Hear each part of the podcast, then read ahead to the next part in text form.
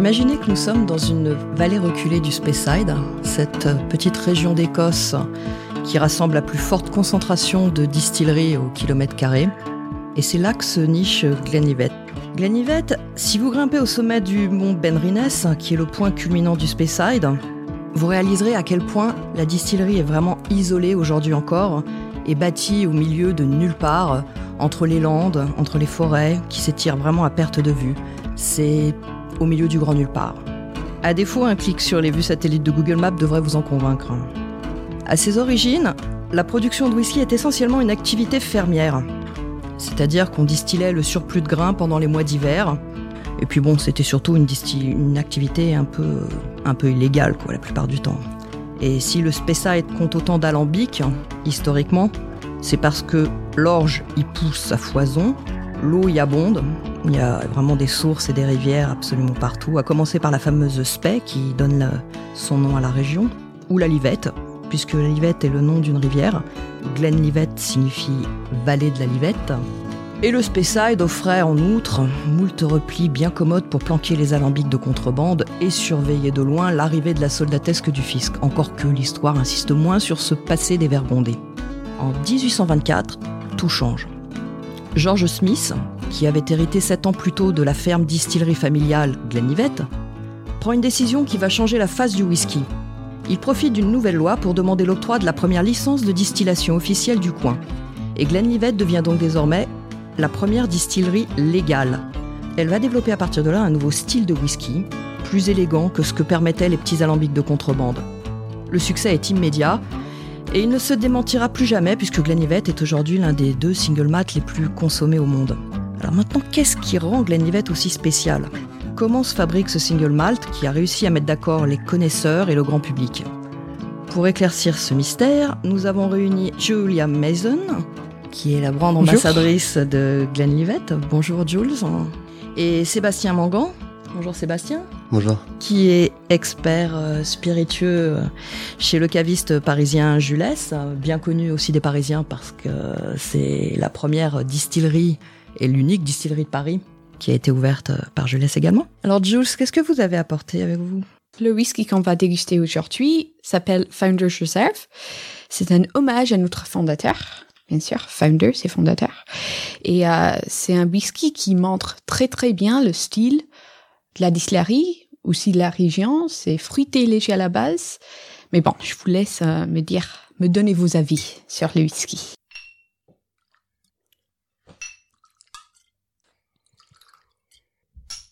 J'espère que vous n'avez rien raté.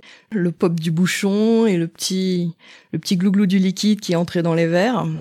Ouais, parce que la dégustation d'un whisky, on se concentre en général sur le nez et le palais, mais en réalité, elle fait appel à nos cinq sens. Et elle commence toujours par nous chatouiller l'ouïe. Ensuite, la vue. Mm-hmm. Donc là, admirez la vue, la robe, la couleur. Comment vous nous la décririez là? Parce que malheureusement, on est tout seul à la voir. On a un hal doré assez léger, qui exprime déjà un petit peu euh, le vieillissement qu'il y a eu sur le whisky. Une couleur qui reste quand même assez claire. On imagine qu'on est quand même sur quelque chose d'assez jeune. C'est un whisky sans mention d'âge, donc on sait que le, le, whisky moins âgé dans le mélange, euh, c'est peut-être âgé à trois ans, parce que c'est le minimum pour être considéré un scotch. Mais après ça, on, on, sait bah, rien, on sait pas l'âge du whisky plus âgé. Dans le mélange, c'est vraiment à la discrétion du maître distillateur. C'est lui qui sait tout. Euh, Alan Winchester, c'est le maître distillateur chez The Glenlivet. Et voilà. Alors, quelle est la base de la dégustation, euh, Jules et Sébastien? Comment vous diriez Premier euh, ustensile important, les verres, le choix du verre? Oui, tout à fait. Euh, bah, normalement, c'est un whisky, euh, c'est un, un, verre plutôt tulipé, euh, parce que c'est important pour que les arômes s'en dégagent, etc. Un col resserré, donc, en fait. oui, tout à fait. la partie un petit peu évasée dans le bas du verre permet d'ouvrir les arômes, quand la partie resserrée du haut du verre va permettre de les garder à l'intérieur du verre pour ne pas qu'ils s'échappent euh, et qu'on en garde la meilleure euh, nez. Alors ensuite, il y a l'odorat qui entre en jeu. Là, non, penche sur nos verres. Et alors là, on est face effectivement à un whisky bien fruité. On a l'impression d'avoir le nez dans une corbeille de fruits. Mais quels fruits? Plutôt les fruits frais, les fruits secs Qu'est-ce que vous en pensez? Ah ben là, moi je trouve qu'il y en a plutôt euh, des, des fruits bien mûrs, des fruits du Mhm. verger. Mhm. Fruits du verger, les Des poires, fruits les plutôt pommes. jaunes ou en tout Mhm. cas pas sur des notes de fruits rouges. Tout à fait, je suis complètement d'accord. Euh, on est sur un whisky super fruité. Il y a sans doute des notes d'agrumes là qui viennent euh, de notre distillat, le style de la distillerie à la base. Il y a presque toujours des notes d'agrumes, touche d'ananas, etc. Mais après ça, je suis d'accord. C'est plutôt les fruits vergers, les, le poire mûr, pommes. Un peu de miel. Un peu de miel, surtout, oui, c'est vrai. Euh, il y a ce pointe acidulé de pommes, mais c'est accompagné d'un douceur. Donc, Ouais, tout je dirais plutôt pomme d'amour. Ah bah voilà. Voilà, tout à fait. C'est frais, mais en même temps, c'est c'est assez gourmand. Bon alors on se lance, on fait appel à notre quatrième sens, le goût. Hmm. Alors pour évaluer ce qu'on appelle la bouche ou le palais du whisky, on prélève une modeste gorgée au début qu'on fait vraiment rouler dans le palais et puis euh, on y mêle la salive, on tapisse le palais, les, les gencives, euh, la langue, tout, etc. Et puis euh, ensuite seulement on l'avale. Il y a plusieurs étapes en bouche euh, à la dégustation. C'est vrai qu'on a tout de suite un premier sentiment qui arrive dès l'arrivée du whisky en bouche, mais finalement après ça évolue. Une fois aussi avalé, tout- toutes les parties du whisky qui restent tapissées sur la bouche évoluent et nous donnent d'autres notes aussi. Là, l'attaque est vraiment fruitée. Absolument. Mais après, peut-être un peu plus ce côté gourmand, caramel, miel, vanille. Le caramel, le miel. Et donc on en profite au passage pour activer notre cinquième sens, parce que alors celui-ci, personne n'y pense, mais le toucher. Et quand on parle du toucher, je vous parle pas de toucher la bouteille, encore que. Le toucher en bouche, plus exactement. Et là, il s'agit d'apprécier la texture du spiritueux, un peu comme on le ferait avec une étoffe. Est-ce que le whisky est fluide en bouche? Est-ce qu'il est souple ou velouté? Est-ce qu'il est plutôt soyeux? Est-ce qu'il est plutôt gras ou un peu sec, rêche? Enfin, là, clairement, on est sur un whisky euh, très soyeux, très fluide, velouté, très doux, quoi. On a une texture qui est très agréable en bouche, qui, qui glisse entre la langue et le palais. Ça vient surtout, euh, je pense, de la distillation et de l'alambic aussi. Alors tous ces arômes là qu'on vient de décrire et d'apprécier et de ressentir, ils viennent de la fabrication du whisky, de son processus, et l'une des premières sources de ces arômes, la source primaire, celle qui va nous préoccuper dans le premier podcast, ce sont les matières premières. Les matières premières pour faire du whisky, c'est pas très compliqué à retenir. Elles sont au nombre de, au nombre de trois. On peut pas se tromper. Donc euh, Jules, rappelez-nous un peu les matières premières du whisky. À la base, de l'eau, de la levure et des céréales. Et voilà, de l'eau, de la levure et des céréales, rien de plus. Ce sont les mêmes ingrédients euh, nécessaires à la fabrication du pain. Et puis un jour, euh, l'homme a vraiment compris qu'il pouvait faire quelque chose de plus intéressant avec ces trois matières premières, du whisky.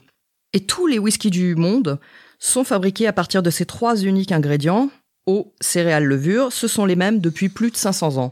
Les céréales peuvent varier. Le bourbon américain, par exemple, utilise majoritairement du maïs, mais également du seigle, du blé. Mais en Écosse, les single malts sont obligatoirement élaborés avec de l'orge, plus précisément de l'orge maltée. Mais c'est quand même bien là le plus miraculeux dans le scotch, en fait. hein. Quand on réfléchit, c'est que tous les single malts sont fabriqués avec ces trois ingrédients. Et pourtant, à les comprendre, en raison d'une mystérieuse alchimie, aucun ne ressemble à son voisin. C'est vrai, Jules, quand on est en Écosse, si on goûte euh, le single malt de deux distilleries qui sont vraiment Qui euh, sont vraiment à côté. à côté, ouais, quelques Ouais. 100 Rien mètres à d'écart, voir.